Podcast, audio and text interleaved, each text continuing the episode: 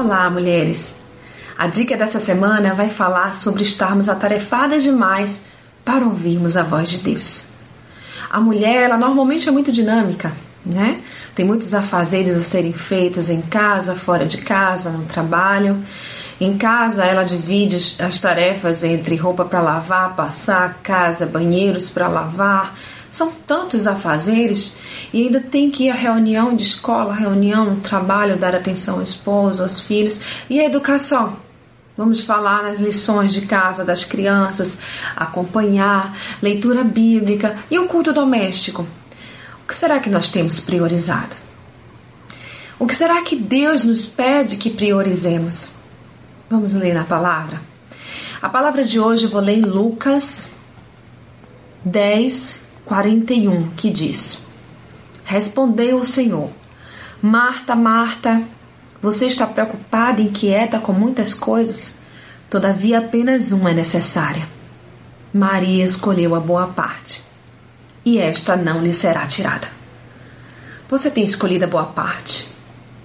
Em meio a tantas coisas que se tem para fazer, o que é que você tem priorizado? O que tem sido prioridade na sua vida? Será que realmente você tem priorizado o que é importante?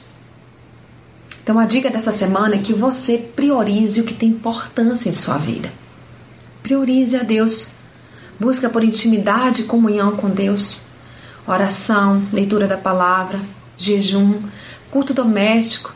Leve os seus filhos a buscarem a Deus, isso é importante. Isso é obediência à palavra do Senhor, que diz que a gente deve inculcar em nossos filhos a palavra dele. Então priorize isso, porque a própria palavra nos diz que quando nós priorizamos as coisas que é do reino, todas as demais coisas nos são acrescentadas. Então cuidado com esse corre-corre, porque esse corre-corre acaba por lhe tirar o foco. Qual é o seu foco? O que é mais importante aqui, enquanto você está aqui na Terra? Já pensou sobre isso? Depois disso, priorize também as demais coisas que se tem para serem feitas. Então, se você tem mais N coisas a se fazer, pare e pense o que de fato é necessário para o dia de hoje. O que, que precisa ser feito hoje? Se organize, tenha disciplina. Pare, faça por etapas. Acalme o seu coração. Escolha a melhor parte. Então pare Reveja seus planos, reveja seus projetos. O que, é que você tem para hoje?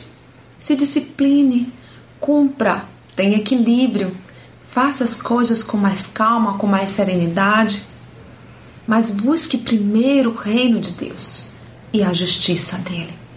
Escolha a melhor parte. Busque a Deus em primeiro lugar. Está bem? Essa é a dica dessa semana. Então a dica é Escolha a melhor parte. Que Deus te abençoe. Eu sou Sayonara Marques. Minha página no Facebook é Despertar Espiritual Diário. Fique na paz de Deus.